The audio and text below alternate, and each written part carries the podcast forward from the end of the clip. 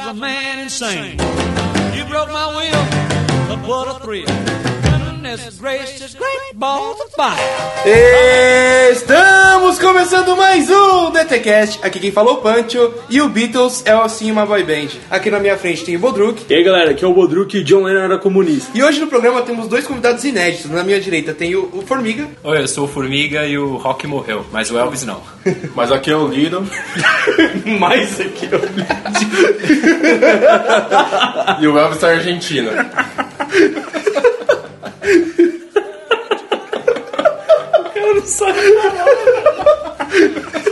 É, é isso aí, a gente vai falar do mundo do rock and roll. Da onde surgiu o rock and roll? Como que ele abalou o mundo? Depois dos recadinhos. Balls of fire. Por favor, por favor, Hora dos recados. você tem que me dizer.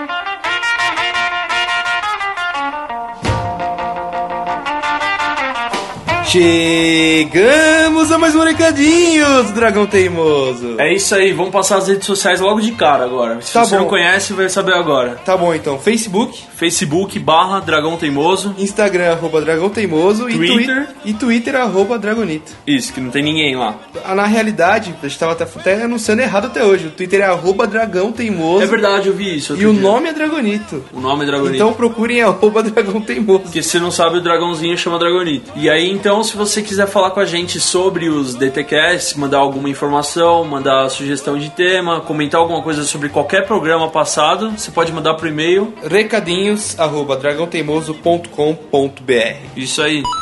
Temos nossa campanha no Apoia-se, Bodruk. Lá nós temos nossas metas que nós queremos atingir em determinado tempo para conseguir trazer novidades para vocês. Isso, e entrando lá, então, vocês podem ajudar ou não Exatamente, você entra lá no Apoia-se, e ver o que a gente quer fazer também. isso mesmo.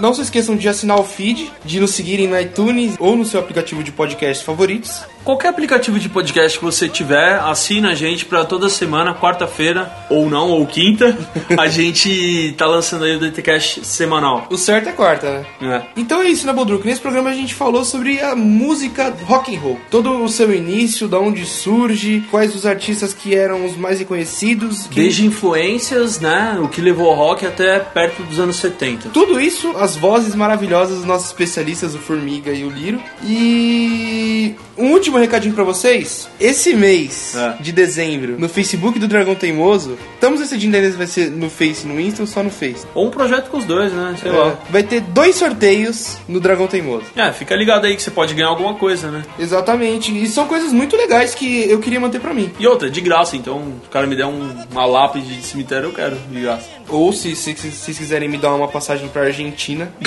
tô aceitando. Pra reencontrar algumas pessoas aí. Go down.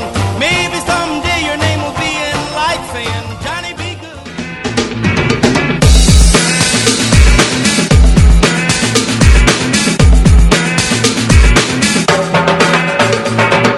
Temos aqui o e-mail do nosso primeiro ouvinte fiel que teve contato com a gente, que o Bodruk fala todo dia no Facebook no Instagram. O Matheus Dankirk, que o Zafra nomeou ele com esse apelido, Consagrou. né? Consagrou.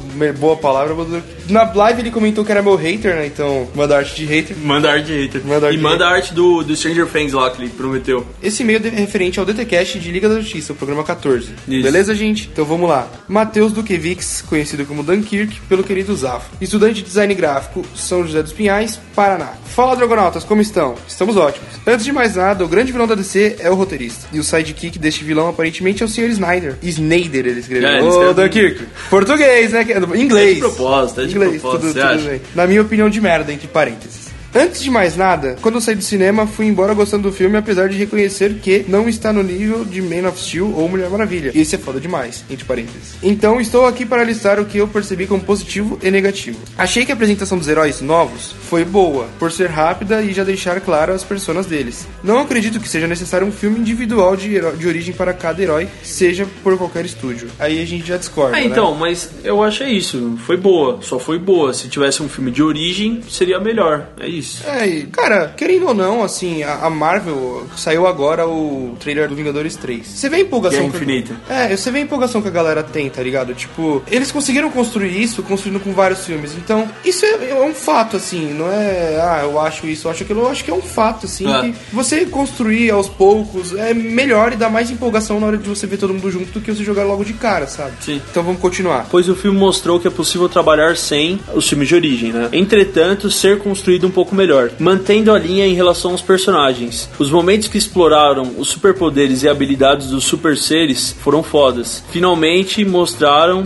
o que eles são capazes de fazer e como isso constrói a magnitude dos heróis dos quadrinhos é essencial. E foi muito bom ver isso acontecer. É, Então, isso foi legal mesmo. O jeito que eles mostraram os poderes ali, com o sopro de, Sim. de gelo e tal. A gente o Zafra comentar isso no programa, né? Isso ficou muito legal. Não ficou, eu achei que ia ser Caxias, como diria os mais velhos. Caxias. Caxias, mas. Você tá meio anos 70 hoje mesmo, né? É, eu tô no espírito, né? Ó, a Batalha das Amazonas foi a mais foda no filme. E o sacrifício delas para proteger e distanciar a caixa materna foi literalmente fodástico. Isso foi muito foda, a gente comentou bastante, né? Apesar da gente falar que o CG ali não tá muito bom e Sim, incomodou. é, mas as minas tava bem. A presença da trilha sonora clássica com a sutileza que foi utilizada eu achei muito interessante por homenagear o Batman e o Superman. Discordando do Zafra, que olha aí o Zafra mais uma vez. Discordando do Zafra que sugeriu ter sido tocada por mais que fosse legal. Essas músicas foram feitas para a identidade visual dos filmes antigos, isso tá certo. Então a sutileza soa muito mais interessante na composição do filme, ao invés do modo como o filme de Blade Runner 2049 utilizou na morte do Kay. Foi uma merda. É, concordo que a trilha principal não tem o mesmo peso e o caráter épico do que a do Hans Zimmer apresenta. Peraí, o que, foi uma merda do Kay? Porque ao final do filme é, foi como se fosse Lágrimas na Chuva, só que Lágrimas na Neve, tá ligado? E eles colocam a trilha do filme antigo, que é Tears in Rain, que nem é tão boa, na real, a, a trilha do filme antigo. E a galera falou que ficou de graça, tipo, colocaram a, a mesma trilha do final do filme, que foi o final igual do Então, 2049. eu.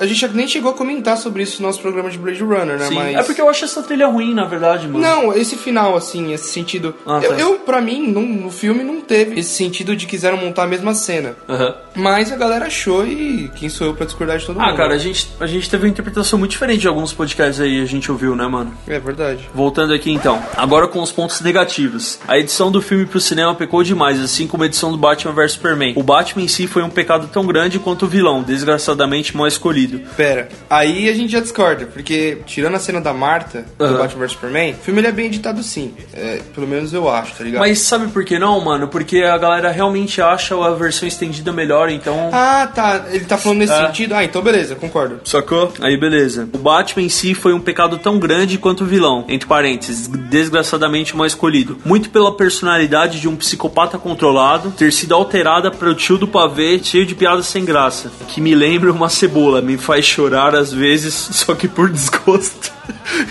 que que é isso? E também por não colocar em evidência a inteligência do personagem. Isso é um bom ponto, que a gente nem falou no podcast. Que é o grande trunfo para que ele realmente seja uma peça essencial dentro da Liga da Justiça. A obra até tenta mostrar como a investigação dele com os parademônios e um pedacinho da cena final que ele afasta com o Batmóvel, mas acaba sendo muito irrisório. Então, isso eu já achei que foi cortado. Eu acho que o Zack Snyder gravou essas cenas, tanto que tem no começo do filme, e depois eu acho que o Joss Whedon cortou ali. É bem possível. Então, isso é um bagulho que eu queria até comentar, que depois de umas, uma, uma ou duas semanas que o filme tá em cartaz aí, saiu umas declarações de um executivo, não sei se chegou a isso. Não. Saiu umas declarações de um executivo da Warner, e ele fala que a Warner queria ter demitido o Snyder depois do Batman vs Superman, só não demitiu pra não ter problema no Liga da Justiça. Ele ia ficar, e eles deram um jeito de demitir depois da morte da filha.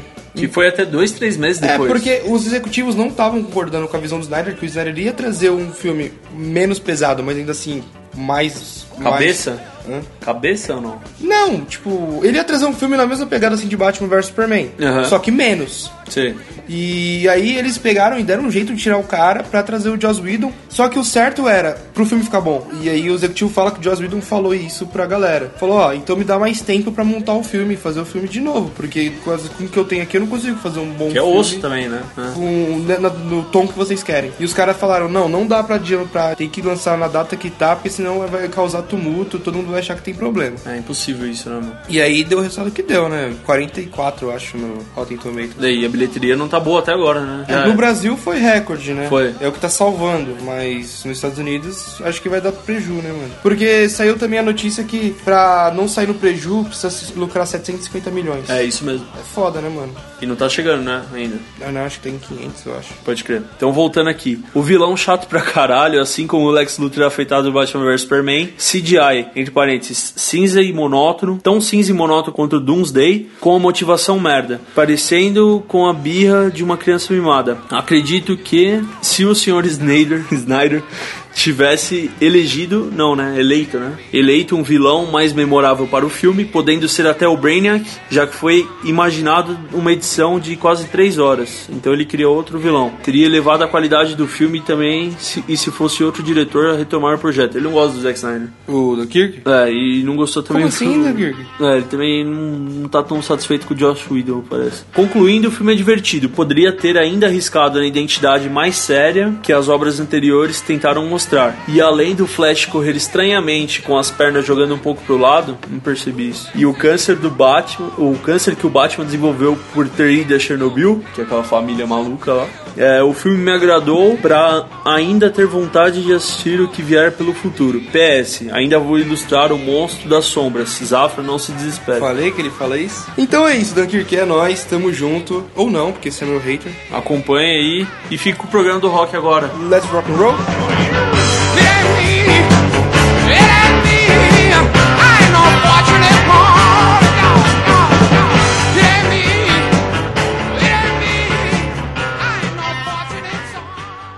Wop, bop, loom, bop, bop, bop, to the boot.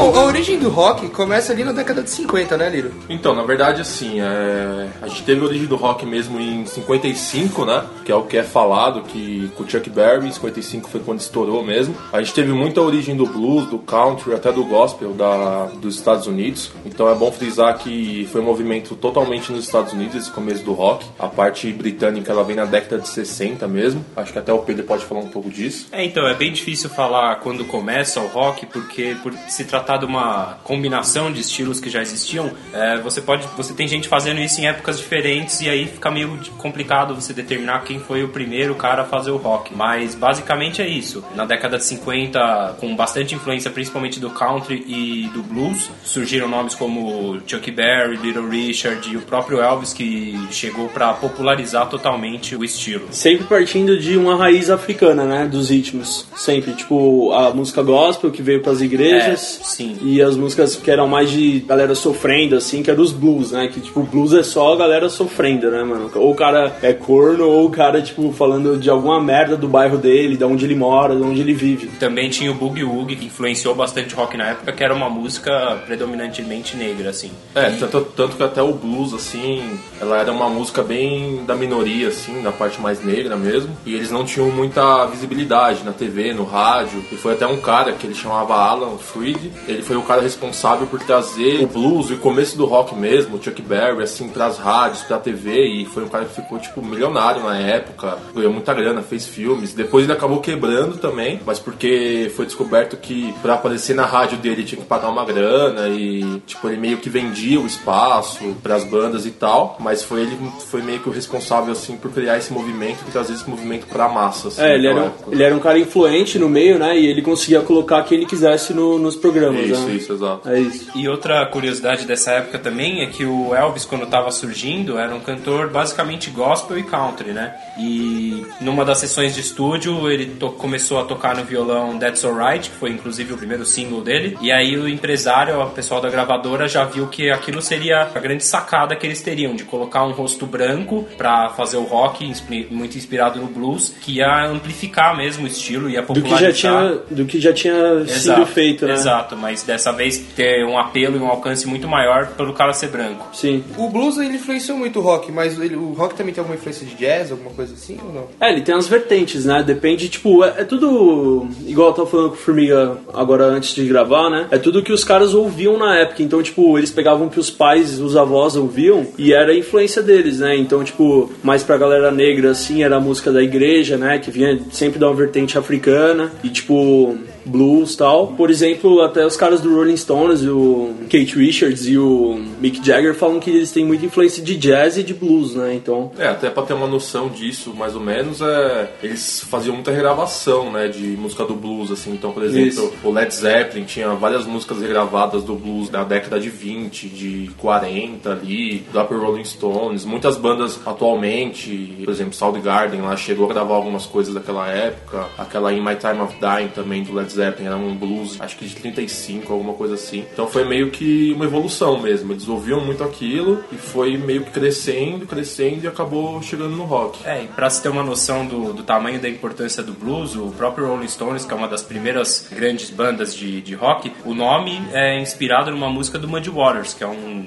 um grande nome do blues, que a música chama Rolling Stone e foi daí que eles tiraram o nome da banda. E além disso, os primeiros singles do, do Rolling Stones foram cover do Chuck Berry e do próprio Muddy Waters. essa música do Rolling Stones é a mesma que o Bob Dylan canta? Like a Rolling Stone. É, na verdade, Não, é a um- música é do, É é do do, Bob Waters. Dylan. Não, a música é do Bob Dylan Aham. e tem um cover dos. Stones depois. Então o Bob Dylan, ele, tipo, saiu dessa época onde o blues era forte, tipo, perto de 60. Sim, e ele é bem voltado pro folk, né? Que também foi outro estilo musical que acaba inspirando bastante o rock. As canções, principalmente acústicas, você percebe uma forte influência do folk sempre, é, sem exceção. É, também acho legal ressaltar também que até o Chuck Berry, que é considerado meio que o pai do rock, né? Foi o cara mais famoso e tal. Ele foi o cara que meio que colocou a guitarra como o instrumento principal do, do rock and roll, né? Então antes a guitarra era meio que mais um instrumento, como se fosse, sei lá, só um complemento, mas ele que meio colocou em evidência a guitarra nas músicas e tal. Então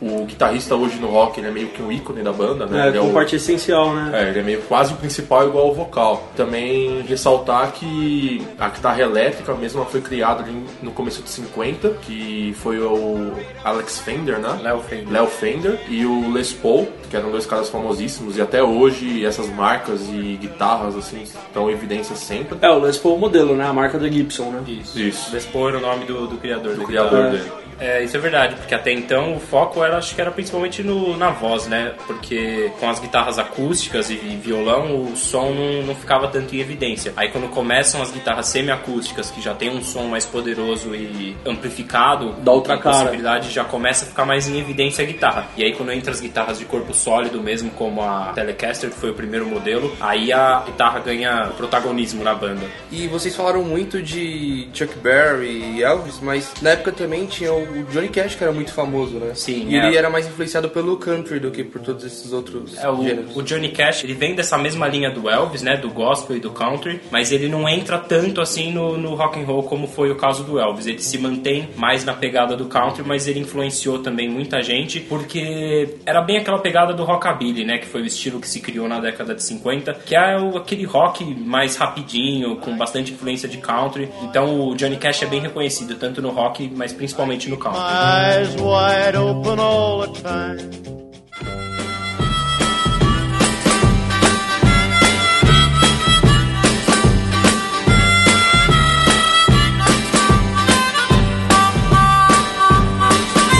Chegando na década de 60, o rock realmente se difundiu assim e foi ali que ele se consolidou. Ele chegou na Inglaterra, que começou a vir essas bandas britânicas, e aí surge a maior de todas, assim, que eu acho que foi quem fez o rock ser realmente conhecido mundialmente, que foi o Beatles, né? Sim, é, foi a partir do Beatles que o rock tomou uma proporção internacional, né? Tem até um filme na Netflix agora do. chama o Garoto de Liverpool, que é o maluco que fez o Kick-Ass até, que é o protagonista. Ele faz o John Lennon. O Mercúrio que morre? O Mercúrio que morre.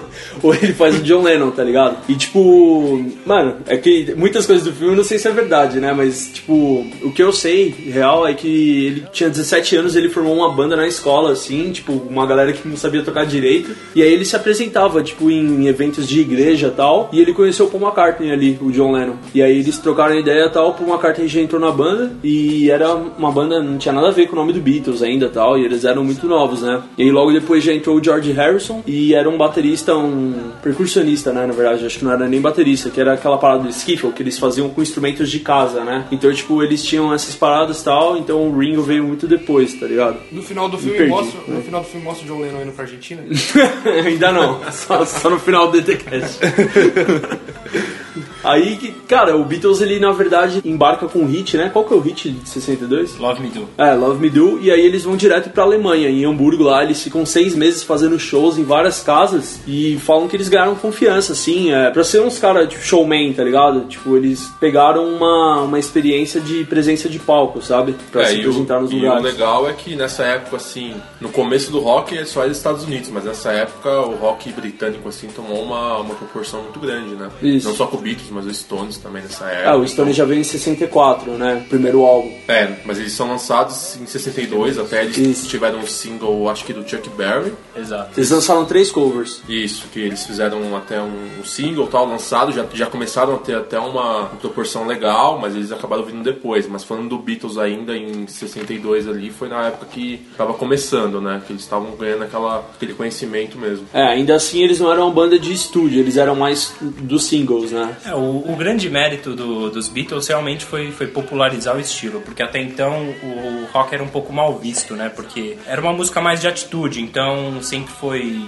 relacionado com um pouco de rebeldia e aquela coisa do, do jovem. Então, com os Beatles, eles conseguem popularizar o estilo e, além disso, eles exploraram todas as diversidades que o, que o rock proporciona. Então, você pega o começo de carreira dos Beatles, é aquele rock mais inspirado nos anos 50, Isso. depois entra a fase psicodélica, tem bastante folk também. Então, eles conseguem ter uma diversidade muito grande dentro da banda. É, isso é legal, mas tipo assim, a pegada que tinha de ser uma coisa rebelde começou com o Elvis, né? De ser mais popular assim foi com o Elvis, né? De tipo da atitude, do cabelo. É, na, na verdade, eu acho que, até, acho que até antes o rock já tinha essa coisa da, da rebeldia por, por começar a ser, a ser feito por acho que negros. já nasceu né? assim, né? É, já, já era um, um Mas, estilo... mas com quem você acha que representava isso? Ah, eu acho que Chuck Berry e Little Richards já era um, um choque, assim. Cara, eu acho, porque- eu acho a aparência do Little Richards bizarra. Ele usava batom, mano. O que, É, que era ele aquilo? era bem produzido, né? Jerry Ou mal produzido, também, né, Que mano? ele era o Pablo Vittar da época dele? Puta, ele era Ele era bizarro, bem- cara. Parecia o Prince, assim, Sei né? lá, um negão de cabelo liso com batom, um bagulho assim, mano. Cara, mas de onde vem a história? Não é história, mas de onde vem o conhecimento, assim, que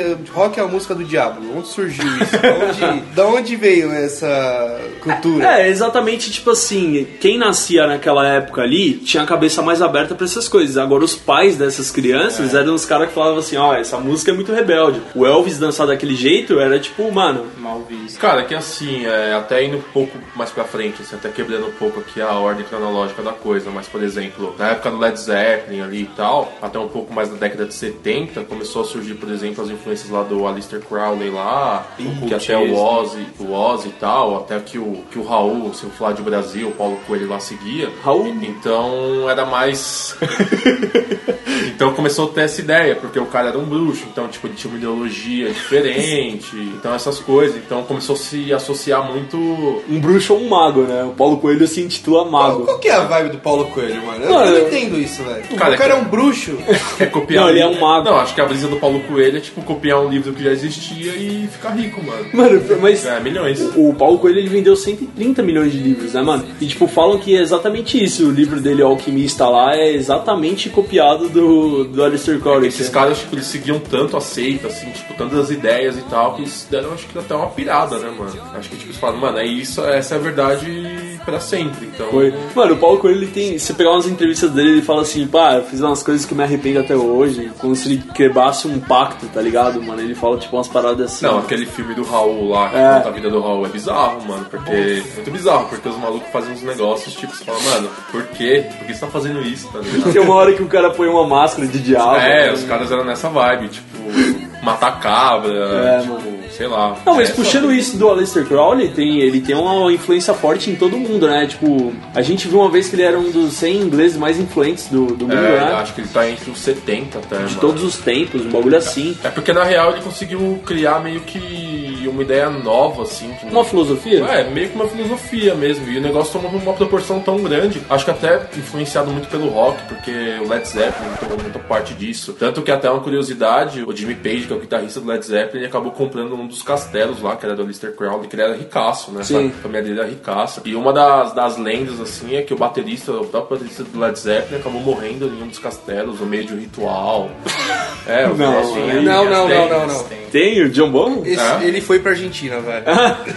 Calma, o Matheus quer pular pro final. Mas, mas eu acho até que isso de, de pacto, essa parte mais mística, é até anterior ao, ao próprio rock, porque eu acho que um dos casos mais famosos que tem é do Robert Johnson, que é um dos, um dos primeiros caras a fazer o blues. Ali na década de 30 sempre teve a história de que ele fez o pacto na encruzilhada pra conseguir é, ser o melhor guitarrista. Guitarrista não, porque ele tocava mais, acho que era violão na época. Mas. É que é guitar, né? É, exato. Ah, guitar. Aí, Guitar. aí ele ficou mais famoso porque tem essa história de que ele fez o pacto. E além disso, eu acho que o próprio comportamento dos artistas que surgiram no, com o rock and roll ajudou a, a É. pegar essa má fama, né? Porque os caras eram loucões, né? Não, e se perguntam pra ele, ah, você fez? Fala, fiz, foda-se, É. esses caras são É, E loucos, quando né, chega mano? o Ozzy, ele começa a morder morcego em show. Aí- caralho, fudeu. E o bizarro é que, tipo, uma época, um pouco depois, assim, começou a virar uma parada de marketing pras bandas. É, né? exato. Muita banda começou a se apegar nisso pra fazer polêmica e tal, e aparecer na mídia. Não, mas você vê que os, CD. os ingleses eles são muito apegados a isso do Aleister Crowley, desse bagulho, porque no Sgt. Pepper, por exemplo, tem ele na capa. Sim, sim. Tem ele na capa e o Rolling Stones tem toda essa parada de também de Sympathy for the Devil, tem tudo Ainda isso. bem que eles não se basearam no Lovecraft, né? Senão a gente ia viver num mundo maluco. Nossa, ia ser terrível, mano. Mas o Mick Jagger, ele, ele afirma que, tipo, ele fez pacto, tem alguma coisa assim? Eu, eu acho que não. Eu acho que eles colocaram um pouco de panos quentes nessa história porque Começou a Quando- dar ruim? Ah, não sei se começou a dar ruim, né? Mas na, acho que principalmente pela época, ainda não, acho que ainda não tinha isso que o, que o Liro falou de você se utilizar disso pra, pra se promover. Era, era algo negativo 100%. É, aquela coisa, né? Você podia vender mais ou você podia pegar uma galera que não ia gostar e não ia comprar CD, ia achar uma merda. É, até porque caralho. anos 60 era conservador no começo, né? E depois começou a virar mais loucura com os hippies, né? Sim, com certeza. E aproveitando o gancho com para falar sobre os Rolling Stones, eles foram muito importantes porque eles surgiram também no começo da década, ali mais ou menos em 62, o, o Mick Jagger e o Keith Richards eram amigos e conheceram o Brian Jones, que era um guitarrista, e resolveram montar a banda. Aí uma curiosidade legal é que tinha uma gravadora na época que era a Decca Records, que tinha rejeitado os Beatles um pouco antes, e eles tinham meio que virado uma piada, né? Porque os Beatles estourou e eles tinham recusado. E aí, logo que eles viram outra banda, outra grande banda surgindo, eles já assinaram com, com Rolling Stones. E aí surgiu aquela grande ideia de rivalizar as duas bandas. Enquanto os Beatles eram os bons moços, né? Sempre de terno, bonitinhos, eles tentaram propagar a imagem dos Stones de, de aquela banda mais bad boy, mais rebelde. O que acabou difundindo o que, o que viria a ser o estilo rock and roll. O Beatles ele teve uma época mais, tipo, eles, meio que tiveram épocas, né? uma época mais Sim. romântica, uma época mais dançante, né? Sim, sim. Puxando essa época do Beatles, que eles estavam mais hardcore que quando eles foram fazer o retiro, eles voltaram e fizeram aquela música que o Formiga deve lembrar o nome. Helter Skelter? Helter Skelter. Eles fizeram essa música e aí vem toda a história Essa, do essa música é, é boa, é exatamente isso que você falou. Ela é bem mais hard rock. É a música mais hard rock do Beatles, né? Assim, mais pegada, É a né? mais pesada, assim, uma das. É. é, tanto que, que, assim, quando se falam em origem do, do heavy metal, todo mundo sempre remete a Black Sabbath e a principalmente também o Led Zeppelin. Uhum. Mas acho que o próprio Ozzy falou que a maior influência dele foi Beatles. Mas muita gente lembra de Helter Skelter, que é uma música mais antiga e que é bem pesada e que com certeza influenciou bastante o que viria a ser o rock mais pesado e o heavy metal. Então, e também, voltando à questão da seita, ela influenciou toda a seita do Charles Manson, né? Que foi a partir dessa música que ele fala que recebeu a mensagem que haveria a guerra de negros contra brancos, blá É. blá blá. Tinha uma parada assim. Ele achava que tinha uma mensagem subliminar dentro da música Helter Skelter que previa uma guerra civil americana entre negros e brancos e isso ia acabar com os Estados Unidos. E aí, tipo, mano, na verdade não é nem o que ele pensa, né? Porque a gente não sabe se o cara acredita nisso ou não, mas, tipo, o que ele passa pras pessoas e as pessoas acreditavam no Charles Manson, né, Mas mano? será que ele era louco ou não? Ah, cara, então, é- é- mas, é, mas é, isso é uma boa pergunta, mano. Tipo, ele era louco ou, tipo, ele falava, mano, eu vou pôr essa ideia errada na cabeça das pessoas as pessoas acreditam, mano? Então, por exames psicológicos que eles fizeram na prisão com o Charles Manson, ele era psicopata. Mano, é, que, é que, assim, falam que até o, o que define psicopata é tipo, ele consegue chegar nas pessoas, ter uma aproximação, tipo, ele consegue se comunicar bem, ele tem meio que uma lábia pra puxar a pessoa pro lado dele, colocar uma ideia dentro da cabeça e difundir, né? Então, é que essa época do Charles Manson já é um pouco mais pra frente aí, a Helter Skelter eu acho que também é, é, porque o Charles Manson vem da época da Woodstock, que é 69 ali, Aham. Ele fazia muita orgia, né? Porque nessa época quem não fazia ali na Não, e, e a maioria dos seguidores deles eram mulheres. Então, sim, ele é um cara de ele é lábia e tal, né? fazia muita orgia com mulheres. E é a partir daí que ele começa a dissolver essa ideia. Tanto que o cara do Beach Boys, ele era amigo do Charles Manson, assim, dessas orgias. E o Charles Matheus Construtor. Os podres dos caras. Orgia na Argentina. Final, final. e ele era amigo dele desse, desse tempo e ele prestou os, os equipamentos pro Charlie Manson gravar. Então o Charlie Manson tem dois CDs soltos, sabe? E eu, eu não cheguei a ouvir tudo assim, mas, Eu ouvi um pouco agora antes. mas ele tem umas músicas que são famosas até pra quem curte o gênero. É, acabou ficando famoso mais pelo, pela figura que Ah, ele se tornou, né? exato. Do que pela, por- pela qualidade. Mas até falando do, que o Matheus falou do Beach Boys, que foi uma banda também de 62, mas ela era mais forte nos Estados Unidos, né? Ela era americana. E assim, quando o rock britânico tomou força mesmo, o Beatles estourou, até nos Estados Unidos eles comparavam muito o Beach Boys com os Beatles, né? Então eles ficavam meio tipo, quem é melhor? Porque eles tinham algumas semelhanças, né? os, os dois eram meio que uma boy band, tinha cinco integrantes Sim, e e tal. em 62 você falou, né? Isso. Como o Beatles ainda não tinha estourado, havia tipo até uma dúvida, né? Tipo, os caras É, falavam, então, pô, exato. Qual os caras- mas os caras eram mais que meio que um, um rock de surfista, né? Tipo, Isso. eles tinham umas músicas tipo. É, o surf rock começa aí, né? É, tanto que a maioria das músicas deles é tipo surf não sei aonde, surf in the USA, Isso é muito bom. American Surf, é. surfista, é Maresias, né? Parece. Gabriel Pensador? Mano, você já ouviu uma Medina. música brasileira que tem que, cara, surf é o que eu sei. Você já viu isso? Não. Que é tipo uma tradução errada dessa música. Surf in the USA, tá ligado? Virou tipo, surf é o que eu sei. Eu juro por Deus. Surf é o que eu sei. Vai ter que tocar agora essa música aí, né? por favor. Vai, acha aí, Vi. Editor, por favor. mano. Vai ter, vai ter. Tio Wilson, faz a boa pra nós. Bushy, bushy blonde hairdo, surfing USA. You'll catch him surfing at Ventura County line,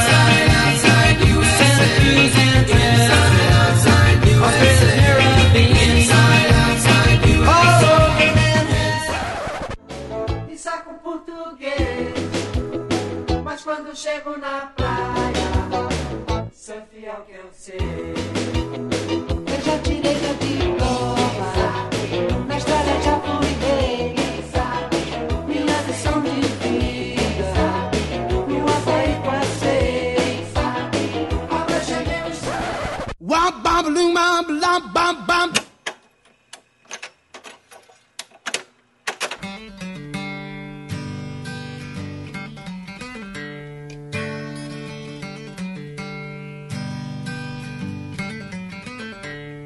Então, até pra gente ter uma ideia, assim, na década de 50, então, a gente tinha mais influência até do blues ali, do gospel e tal. Na década de 60, o blues ainda ele era muito forte, então influenciou, influenciou muito o começo mais do- dos Beatles, do- dos Stones. E acho que a gente pode até quebrar essa década de 60 em duas partes, né? Essa parte que ficou de se- até 64 ali, e a parte de 67, que foi mais a parte até do rock psicodélico, que foi onde começou até as músicas, mais essa brisa mesmo, né? Das músicas mais, os instrumentos tal, uma música um pouco mais leve, depois um pouco mais instrumental, que veio ali a- mais ou menos a parte do, até do Led Zeppelin mesmo, o, próprio Pink Floyd também naquela época, que saiu com algumas músicas muito fortes nesse sentido, né? É, o Pink Floyd trouxe bem esse conceito antes de 70, né? Mais pra frente um pouquinho, no The Wall e no Dark Side of the Moon, de ter aquele álbum que as faixas são praticamente encostadas, sabe? Que acaba uma música, começa a outra já e tipo, parece Não. o álbum parece uma música inteira, sacou? O Pink Floyd nunca começa uma música, velho. Demora 25 minutos pra começar a música, então não pode ser encostado.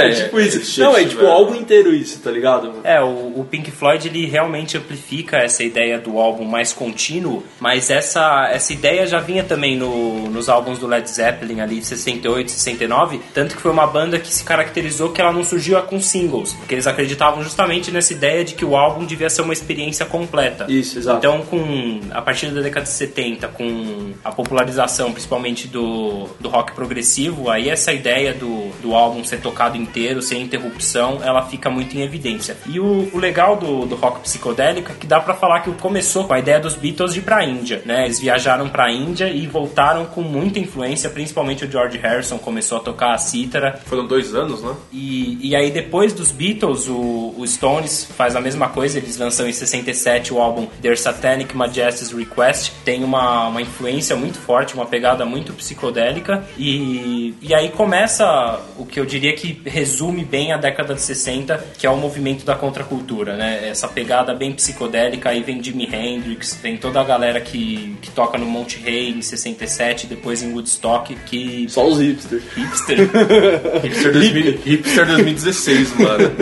Só os Você MGMT. Confundiu o hipster com o hip. É, acho que nessa época veio, tipo, muita gente, né? Chegou meio que muito material. O próprio Led Zeppelin, por exemplo, lançou, acho que num intervalo de quatro anos, aí uns quatro álbuns, não foi? Foi. Eu acho que, eu acho que até menos, cara, porque em 69 eles lançam dois álbuns Isso. e acho que em 70 eles também lançam dois álbuns, que é o Led Zeppelin 1, 2, 3 e 4, que são os álbuns mais famosos da banda, né? O legal do Led Zeppelin é que ele vem de uma banda que surgiu em 63, que era os Yardbirds, que na, na formação inicial contava com o Eric Clapton na guitarra, isso em 63. Caralho, mano. E, sim, e era uma banda muito inspirada no blues, né? Era aquele blues de Chicago, aquela pegada bem que o Clapton gosta, muito ligado ao blues. E até em 66 eles ainda se apresentavam com esse nome, né? Acho que até a primeira turnê do LED, eles eram The Então, New Yardbirds, né? Exato. Em, depois de um tempo, o Clapton sai da banda porque ele acha que tá ficando muito pop. A banda acaba largando um pouco aquela pegada de blues. E aí entra outro guitarrista muito famoso na banda, que é o Jeff Beck. Ele começa a dar uma pegada mais psicodélica na banda, até pelo contexto ali, pelo que tava rolando na época. E aí ele convida o Jimmy Page pra entrar pra banda. E depois ele sai e o Jimmy Page vira o grande cara da banda, vira o frontman. Em 68, até a banda muda de nome, vira New Yardbirds, que aí a banda já contava com o Joe Paul Jones, o Robert Plant e o Joe Bonham, que são os integrantes do Led Zeppelin. Então a banda só muda de nome e vira o Led Zeppelin, que aí em 68 começa a tocar. O Starway to Heaven veio nesse ano ou não? O Starway to Heaven tá no, no Led Zeppelin 4, que é de 71. Que inclusive foi a música mais tocada na rádio de todos os tempos. É, esse, esse álbum é, é uma coletânea de hits, né? Tem, tem músicas Isso. como Black Dog, Rock and Roll, Going to California, Nossa, que Black Dog é foda, mano. Noite Califórnia, muito boa, mano.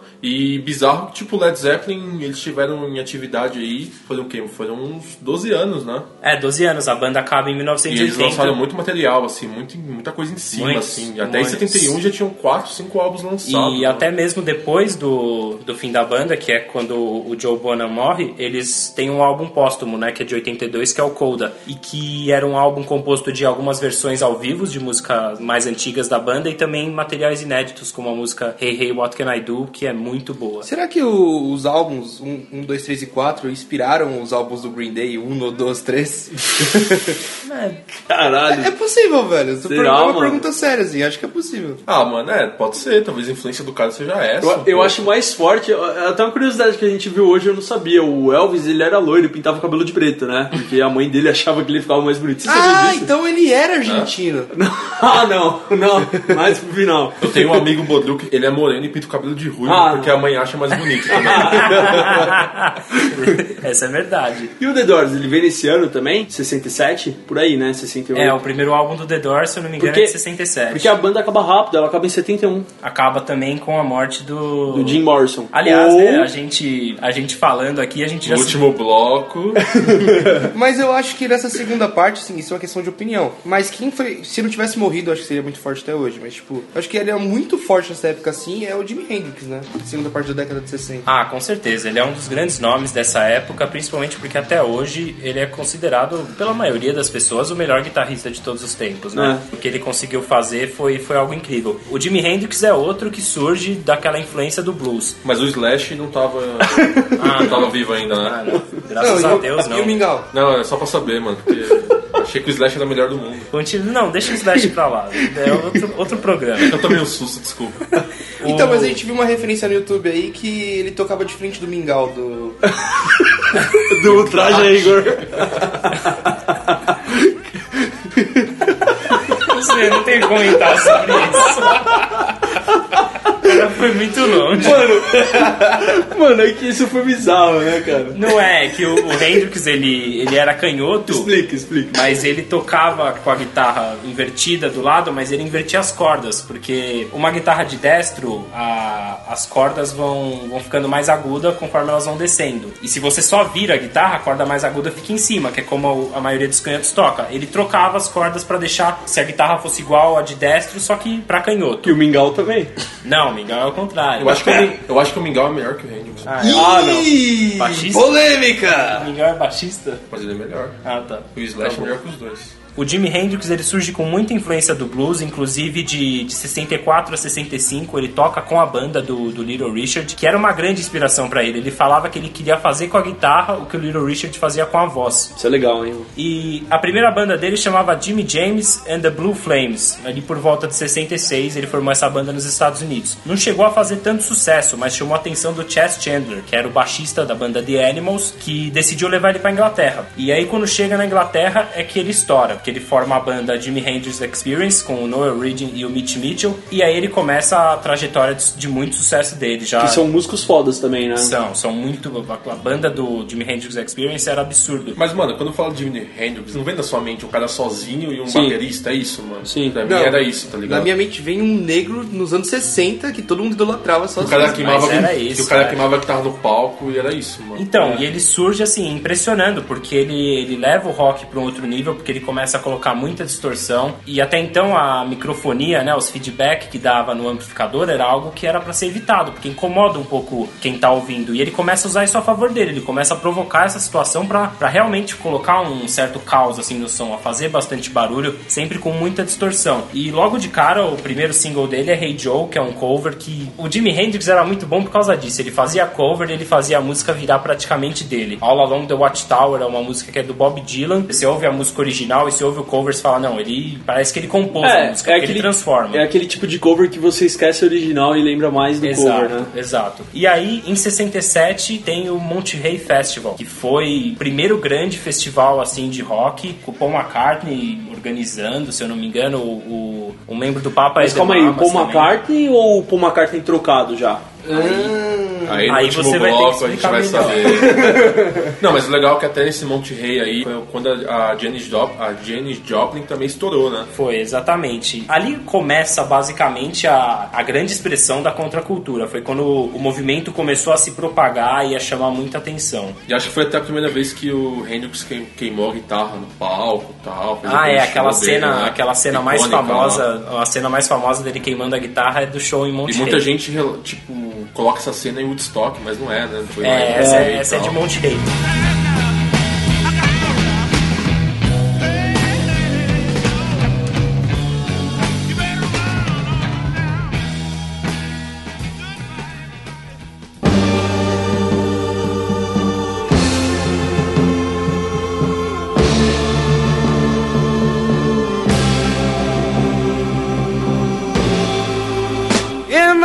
Você vai explicando esse negócio que a Formiga tá falando toda hora do contramovimento e tal. Isso surgiu na época ali de 60 e pouco mesmo, que tava tendo a guerra do Vietnã, né? É. Os jovens eles eram em maioria contra a guerra, né? Não, pera aí, vamos colocar no contexto que você entenda de hoje em dia. que Isso aqui é DTCast. Vai. Isso aqui é DTCast. Os jovens dessa época, os hippies, que a gente vai falar agora, Isso. eram o que são os militantes de hoje. Não. Que não tipo de militantes? Qualquer um, velho. É maconha, muita droga. É que sabe, sabe como é que eu vejo? Até pesquisando um pouco pra poder falar, eu vi muitos relatos que quando o Elvis surge, ele meio que inaugura uma nova juventude, porque até então os jovens iam muito no que o pai fazia, no que os pais eram, eles não eram jovens, eles a vida adulta dos jovens começava muito mais cedo, então eles não tinham essa juventude propriamente dita. Era passar da infância pra ficar adulto. Com o Elvis começa a surgir aquela importância de ser jovem, aquela identidade de ser jovem. E isso acaba na década de 60, continua na década de 60 pra explodir na, na época da contracultura. Você até vê, tipo, essa pegada mais estilinho, rockabilly, o caralho. O John Lennon, ele copiava o Elvis, cabelão, tá ligado? Passava Sim. gel e o caralho. E aí tipo... ele inaugura essa, essa pegada do jovem querer ter identidade. E na, na década de 60, considerando o contexto político, principalmente a guerra do Vietnã, os jovens começam a se manifestar contra isso. São totalmente contra contra a guerra, tentam pregar a paz. Essa filosofia que eles tentam levar para os festivais, para amplificar essa ideia de paz e amor. Você vê, nessa época aí, a gente teve, tipo, músicas que contavam isso, né? A Fortunate Son, do, do Creedence, Creedence, né? é. Creedence Clearwater Revival. Que tem essa música, né? Que, mano, é uma banda, tipo assim, por nome, você que tá ouvindo talvez não conheça, mas se for ouvir as músicas, tem um- umas músicas fodas, tá Eles- ligado? Eles têm muito hit. E essa época aí, todo- com todo esse contexto que o Formiga contou, teve até o caso do Muhammad Ali, que, tipo, ele foi chamado pro exército, né? E ele recusou. Além dele ser negro e muçulmano, ele tinha toda uma carga de discurso, era amigo do Malcolm X, tudo dessa época, tá É, ligado? então, aí puxando um pouquinho mais ele pra- ficou três anos sem lutar, mano, porque ele recusou ir pro exército, tá ligado? Então, puxando mais pra essa a minha sardinha que eu sei mais um pouco, que É. música, tem muito filme assim dessa época que é muito bom. O- Por exemplo, da Guerra do Vietnã, mas tem Platoon, tem Apocalipse Now. Apocalipse Now é foda, hein, mano? Então, Coppola mandando muito bem. O Apocalipse Now, ele mostra mais essa, essa realidade da guerra ser uma merda, mano. De não ser um bagulho glorioso, tá ligado, mano? De foda-se patriotismo, mano. O bagulho ser uma merda. O personagem do Marlon Brando lá é um cara cagado, né? O coronel que ficou numa ilhazinha. Então, tem Muito também louco. o filme do Kubrick, do Nascido pra, pra Matar ou pra Morrer. E até falando um pouco de filme, assim, nessa época, até é engraçado, porque, por exemplo, o Elvis lá, ele fez uma porrada de filme, Verdade, né? mais de 30 filmes. E, tipo, ele fazia, ele fazia a trilha sonora do filme dele, né? Sim. E, tipo, Mano, eu acho que até os Beatles chegaram a fazer isso, né? Sim, mano. Roberto Carlos. Eu sou Pelé. terrível. Pelé. Roberto Carlos entrou nessa onda É, totalmente. se for falar um do- pouco do até do, do Brasil, Roberto Carlos, assim, nessa época de 67, até Junto com o Tremendão. Aonde Erasmo Carlos. Eles estavam super fortes assim no Brasil, lançando vários hits. No Brasil também. Isso na subida da ditadura, né? É, que, é, nessa época, acho que até tinha os Mutantes também no Brasil, né? é Mais ou menos dessa época, 64. Tinha o Raul também, ele ainda não era o Raul Seixas, assim, que todo mundo conhece. Ele tinha um grupo que era o Raulzito e os Panteras, que é de 68 também, que até a parte de 72 ali fez um grande sucesso. Depois ele foi mais pra carreira solo também, né? O Raul, se você vê a carreira solo dele, você vê que ele é um cara que escuta muita coisa, né, mano? Porque ele quer, de qualquer jeito, trazer o rock pro Brasil, né, mano? Sim, ele, sim. ele é um cara que você sente isso nele, nas músicas. Mano. Teve Paulo Coelho. O Paulo Coelho escreveu. mano, chega. o Paulo Coelho escreveu três álbuns com o Raul, mano. Sério? Isso, o Raul- três álbuns do Raul Seixas é com o Paulo Coelho, mano. Você sabia que o Paulo Coelho não dá direito pra tocar as músicas hoje, que ele escreveu? Não, então sem música aqui no DT Cash. Tanto Vamos que arranjar o- confusão. O Marcelo Nova lá não pode tocar uma porrada de música, mano. Em Pode crer. tributo, essas porra, porque o Paulo Coelho não deixa. Mó cuzão. Mas o Marcelo Nova vem depois dessa época. É, o Marcelo Nova já é tipo 85, assim, mas até falando, tipo, ele. Quando o Raul morreu, assim, muita gente queria fazer cover, fazer, fazer um monte de coisa. O Paulo Coelho não assinava nada, tipo, não deixava. O, Ra o uma Raul, ele, ele chegou a representar um movimento ou ele era pequeno perto desses caras, tipo Caetano, Chico, né? Mano, é que ele. É diferente, né? É que a época a evidência maior ainda era na bossa nova e no MPB, Isso. né? O rock tava correndo por fora, então eu acho que na época ele não tinha tanta audiência assim quanto os outros estilos. É O que- Brasil nessa época é, é filho, a música é filho da Jovem Guarda, né? É que o Raul não era um cara, por exemplo, que aparecia muito na TV, fazia muito programa, essas coisas, né? Ele tava na mídia, mas não, não muito assim, tipo, fazendo programa, rádio, essas coisas, assim, direto, assim. O pessoal que seguia ele era muito fiel a ele, só que também não era, acho que não era muito um público em massa, assim, muita gente, assim, as ideias dele, as ideias malucas lá, de tomar banho de chapéu, né? Se ele quiser, Vocês mano. precisam acreditar em mim. Ah, não. Tem um podcast que acaba Eu sou assim. E diferente do, dos, dos caras da MPB, que eles deviam usar algumas drogas, o Raul ele era um alcoólatra e drogado, assim, jogado pra todo mundo, né? Sim. E na época da ditadura isso não era um bagulho legal, assim, Sim, sabe? mano, Ah, ele tinha até uma música que chama Música para Minha Morte. É uma música não muito famosa dele, mas ele, tipo, ele descreve mil formas que ele pode morrer, tá ligado? E uma forma ele fala, tipo, será que esse é meu último copo de uísque? E ele morre de É, morre de cirrose, né, Morre mano? de cirrose, fígado dele É, inclusive aproveitando o gancho de, de mortos, aqui a gente passou por, por muitos caras que são do, do famoso Clube dos 27, né? Ah. Que foram os, os roqueiros famosos que morreram com 27 anos. Jim Morrison, o próprio Jimi Hendrix, a Janis Joplin, que também ficou muito famosa nessa época. Todo mundo com mortes polêmicas Isso. acontecendo aos Mas 27 será que anos. morreram mesmo, mano? O Brian Jones do Rolling Stones também morreu com 27 anos.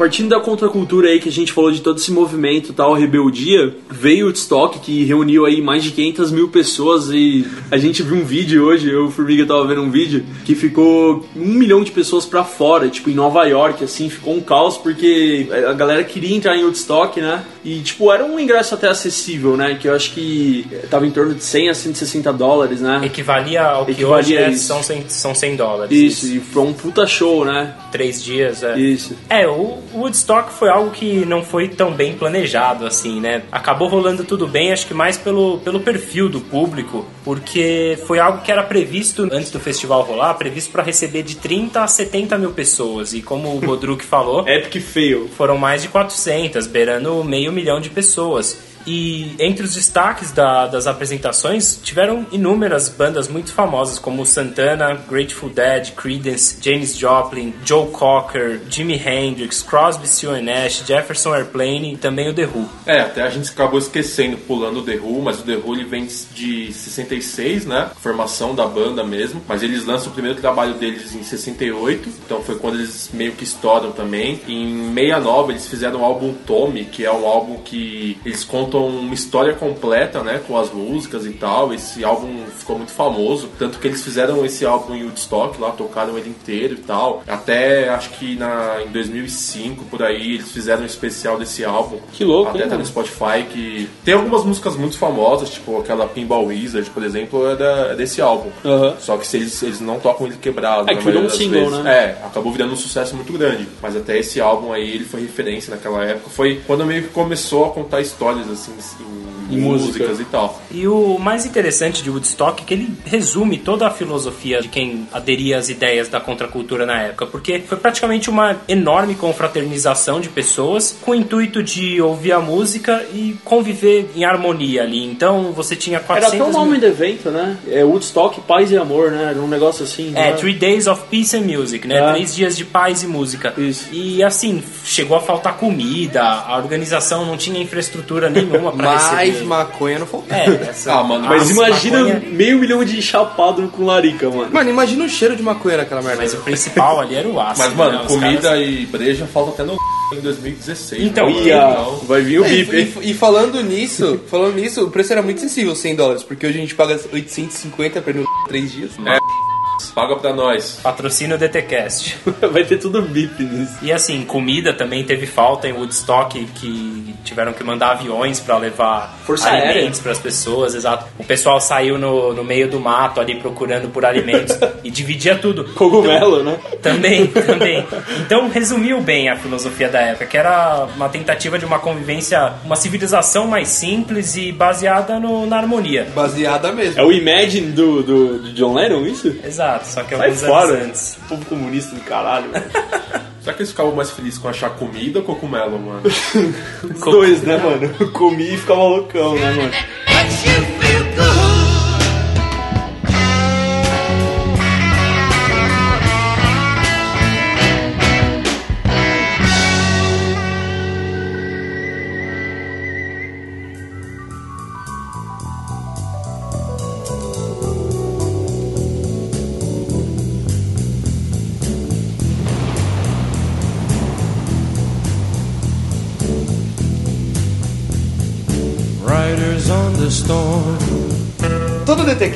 Tem que ter as maluquices de DTCast. Então, a gente já falou aqui de conspiração do, do Charles Manson, já falamos de conspiração do Paulo Coelho. Agora a gente vai falar das conspirações de mortes. Isso. Primeiramente, Ou de reposições. ou de reposição, mas primeiro de morte, porque iniciando. sem, sem morte não tem reposição, né, mano? É Exato. verdade, Ripple Man. Ripple Man, já assistiu esse filme? Já. Primeiramente, acho que a, morte é mais estranha, assim, que realmente as pessoas acreditam de verdade, é a do Jim Morrison, né? Que acreditam que ele morreu? Não, que Que é estranho. Ah, tá, que é estranho sim. acreditam na conspiração. É, então, você quer contar, tipo, a primeira vertente? Não, é você. você acha Não, que tem, tem duas histórias bizarras, né? Que É, primeiro a versão oficial da morte dele foi overdose, não foi? foi, foi um ataque cardíaco e ele tava na banheira. É, esse é, a- é o E, fato. e aí o que falam? Ele tava em Paris, certo? Ele tava Certo. num hotel em Paris. E aí, tipo, mano, eu achei até uma maluquice isso, mas falaram que a, a lei parisiense, a lei aí francesa, não, não precisava de uma autópsia pro corpo. E aí foi dado, tipo, heart failure, tá ligado? Foi dado, tipo, parada cardíaca e foi isso ao laudo dele. E não fizeram autópsia no corpo dele. E aí tem dois segmentos agora dessa conspiração, de tipo, como ele morreu. Isso é a história verdadeira. E essa é a história verdadeira. ele teve uma Oficial, parada né? cardíaca. Não, não verdadeiro, oficial. Mas como você fala que é verdadeira, Matheus? Ah, eu não tava lá pra ver, mano. Eu acredito no que me contaram. Não é assim, mano. A gente nunca pode confiar em nada, velho. Olha aí o. Entendi. Ou, ou o contra-movimento aí, ó. contra o governo. Hitler tá na Argentina. Tem, tem mais gente na Argentina, hein? Não é o Messi. Vai estar na Espanha. É que agora não é mais Espanha.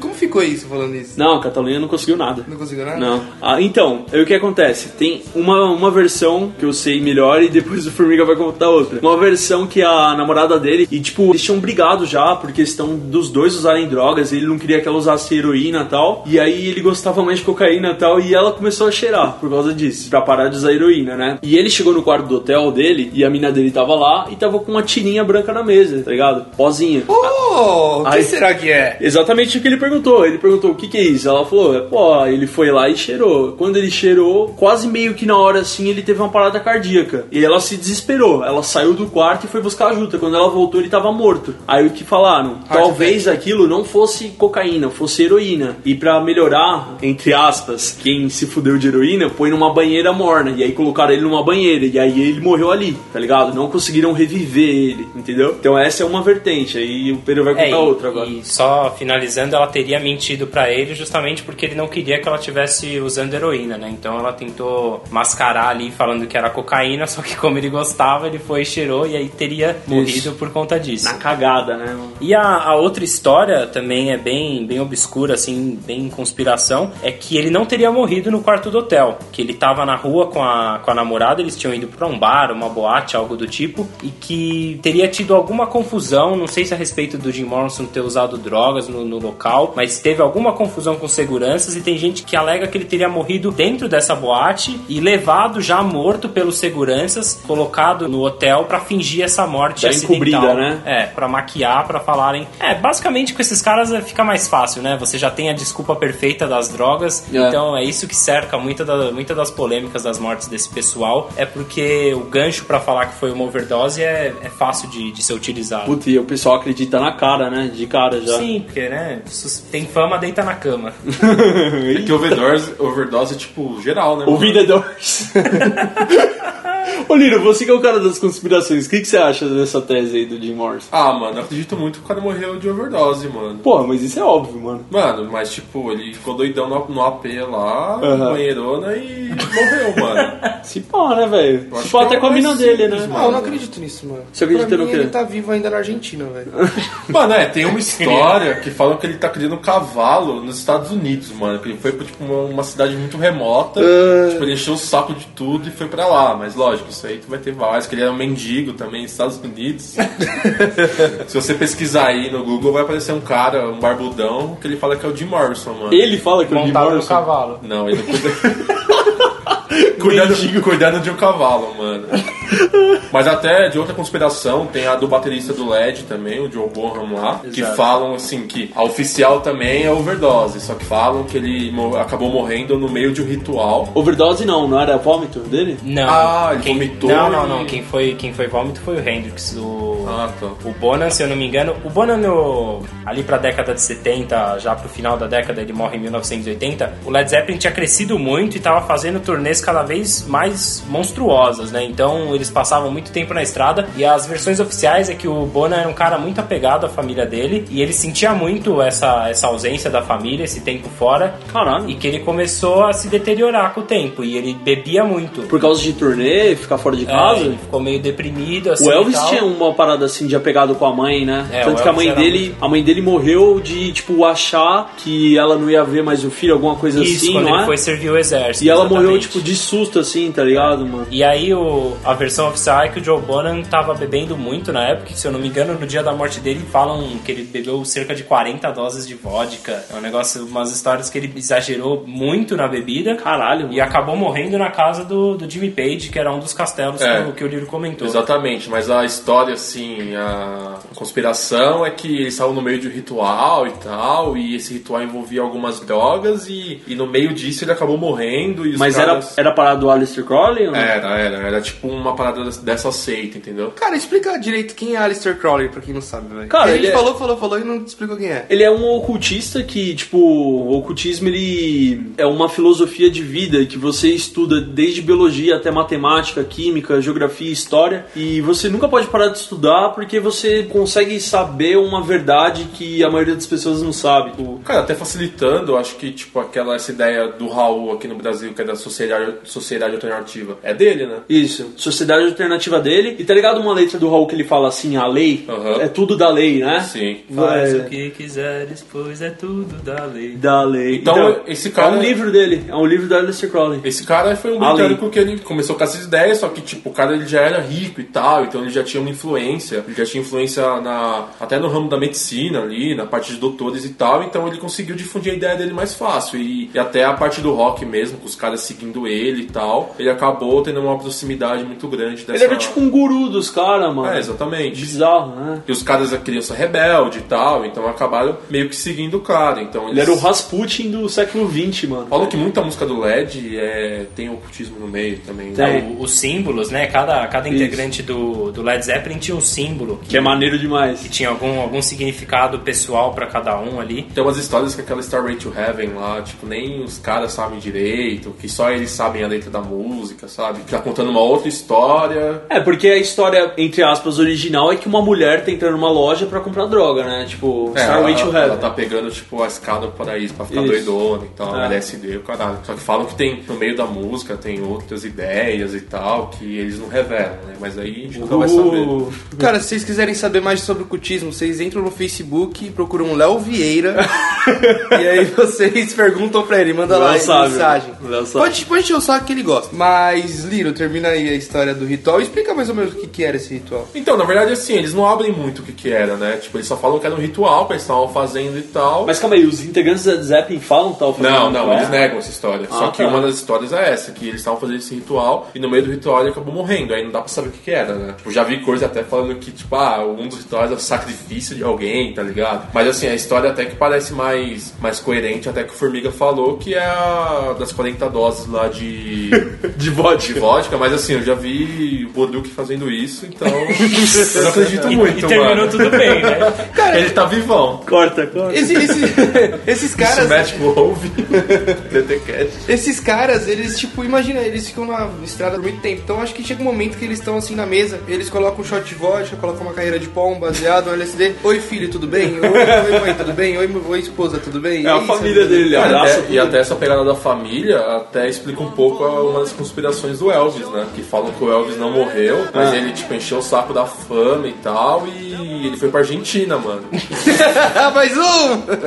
mas é sério, porque falam, tipo, uma história que é muito forte, até assim, tipo, muita gente acredita. Meu pai acredita nisso, mano. É sério? É sério. Porque falam que no dia que o Elvis morreu, é, falam que ele pegou, que ele foi no FBI e pediu pra trocar a identidade dele, porque lá, ele tem, lá eles têm esse negócio de, de proteção a Testemunha. testemunha, essas coisas. Eles pediram pra. Ele pediu pra trocar a identidade dele, aí fizeram uma morte falsa assim pra ele e tal, que eu não sei qual é. Uhum. E no mesmo dia falam que em um aeroporto algumas pessoas viram o Elvis desembarcando na Argentina de um jatinho, entrando num carro e, e daí, tipo, ele desapareceu, tá ligado? Caralho, a Argentina é tipo a fazenda pros adultos, né? Tipo, se o cachorro morreu, não, ele foi pra fazenda. É tipo O Elvis morreu, não, ele foi pra Argentina. Essa tá eu acho difícil porque o Elvis, mano, ele tava tipo mais gordo que o Bodruk. Cara, assim, que você não vê ele, velho? Cara, assim, dá, dá pra você aceitar um pouco, assim, lógico que é uma malu- maluquice, mas, por exemplo, ele, tava muito saco cheio mesmo, porque Ah. o empresário dele tava fazendo ele tomar vários remédios pra continuar a turnê, pra continuar gravando, tipo, os caras mesmo que escravizaram ele, né? Não meio que fazendo tomar remédio, o cara tomava pra continuar a rotina dele. Então, né? mas, mas foi muita influência no empresário dele. Não, Não, mas, Não, não, mas tava o- depressivo, caralho. caralho também, né? É. Tava comendo pra porra. O cara comia 8 mil calorias por É, dia, então, mano. o Elvis eu Michael acho. Phelps? O Elvis eu acho um pouco mais difícil acreditar nessa conspiração pelo estado que ele tava no fim da vida dele. Realmente tomando muitos remédios. Agora,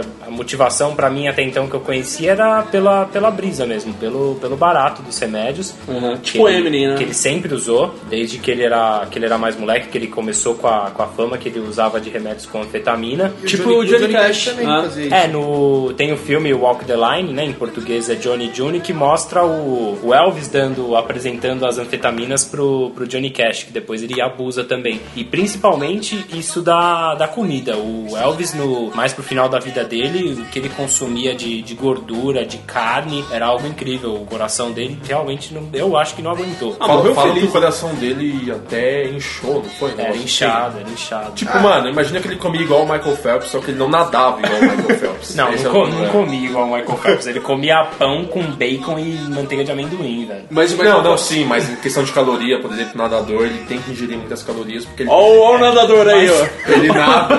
Mas não é a caloria do bacon, né? Não, sim, exatamente. É, ele deve comer macarrão. Só que o cara, tipo, que ele acaba queimando no dia, né? Só que o Já, já o assistiu, já assistiu no treinando, o papai, The Rock? Sim, Tá muito ligado a bom, cena muito que ele bom. virou hoje é dia de comer caloria, ele pega um pratão de macarrão com almôndega Uma assim, tá ligado? de macarrão. É que, aquilo que o Michael Phelps come todo dia. É, pratão de marombeiro, né? Não, não é. Qual que é o, o próximo? Hitler.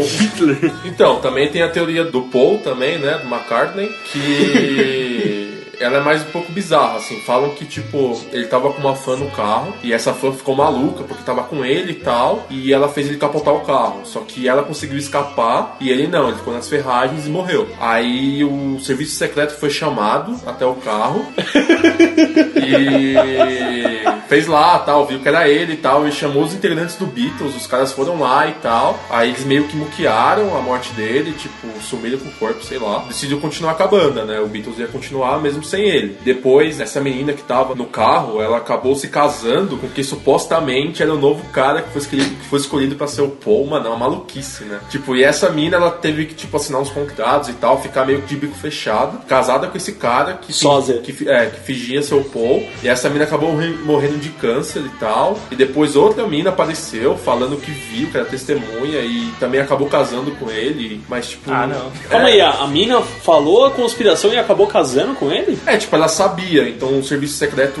fez ela Ah, casar com o cara. Ah, não, essa é... Pra meio que encobrir, tá ligado? Mas a, assim. a teoria do Paul é que trocaram, não é que ele morreu e foi dado como morto, é que trocaram o corpo É, dele. sumiram com o corpo e colocaram outro cara no lugar É, dele. o Paul que tá até hoje aí não é o Paul original. Seria outro, né? Exato. E, e além disso, ele é destro. E ele teve que aprender a tocar baixo na, na base de canhoto. Ah, essa, essa já é demais pra mim. não Mas, mano, falam que tem umas coisas no- nas capas, né? No, Sgt. Músicas. Acho que não só nessa, acho que eu vi até que tinha uma. Não sei se é nesse álbum, mas que entre ele e alguém tem tipo umas bonecas decapitadas, porque falam que ele foi decapitado no acidente, É, tem isso. e Tem tal. isso, tem isso. Mas o Sgt. Pepper é mais legal porque tem, tem uma galera ali atrás, né? E tipo, parece um velório, tem flores e tal. E, e o que significaria um caixão no meio, que todo mundo tá olhando pro meio assim, seria o caixão do Paul morto. E tem tipo meio que o sósia dele olhando pra ele mesmo morto, assim, tá ligado? Cara, eu não entendo isso. É, Essa teoria pra mim não faz sentido, porque os caras têm que ser pessoas bizarras pra fazer isso. Tipo, é tipo o, o Bodru que morreu hoje, a gente substitui ele pelo Liro, e aí a gente pega e faz a capa do DTCast assim, tipo, todo mundo olhando pro caixão do Bo- Bodruk, tá ligado? Não, mas é, bizarro. é muito além disso, mano. Mano, a parada é o seguinte: o Elvis, o Elvis tá vivo, mas o Paul morreu. É isso. Essa é a verdade.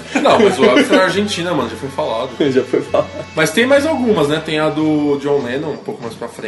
Não, o John Lennon não é uma conspiração, é um atentado, né? Não, mas falam que quem matou ele foi o governo. Ah, Que meio não, que. que não foi um fã. porque meio a que história- Kennedy. É, porque ele tava também difundindo uma ideia ali, né? Sim. Tipo, É, da média. Não, tal. tava Fazia difundindo a ideia, de não. Ele era um parasita comunista nos Ah. Estados Unidos. Era, era. Não, mas você viu o problema também que ele Perigo vermelho. Jesus. que, que é? falou que era maior que Jesus. Ah, não, mas isso é. Ah, não, isso Ah, mas isso, isso qualquer serviu coisa. muito de polêmica pra, pra muita gente religiosa se manifestar contra a É. banda, mas foi algo bem anterior, né? É, mas a teoria é que, tipo, o serviço secreto americano. que Serviço o secreto, cara, ele adora essa palavra agora. Porque, sei lá, que eles queriam apagar o cara e o cara tava te fudindo. Mano, isso aí acontece desde sempre, né? É, seria mano? Se você voltar um pouco na políticas, né? história. não, tipo, não é difícil de acreditar, né? Que morreu de filósofo, cientista da igreja católica matou também. Sim. Então, Ah, mano, cara, é depois- possível, tá ligado? Depois que a gente João Goulart. descobre aí que os Estados Unidos implantou todas as ditaduras que tiveram aqui na América Latina, não é difícil você acreditar que eles apagaram um cara, tá Ah, o ligado? Godruc não vai gostar dessa história. Ah, mano, História. do quê?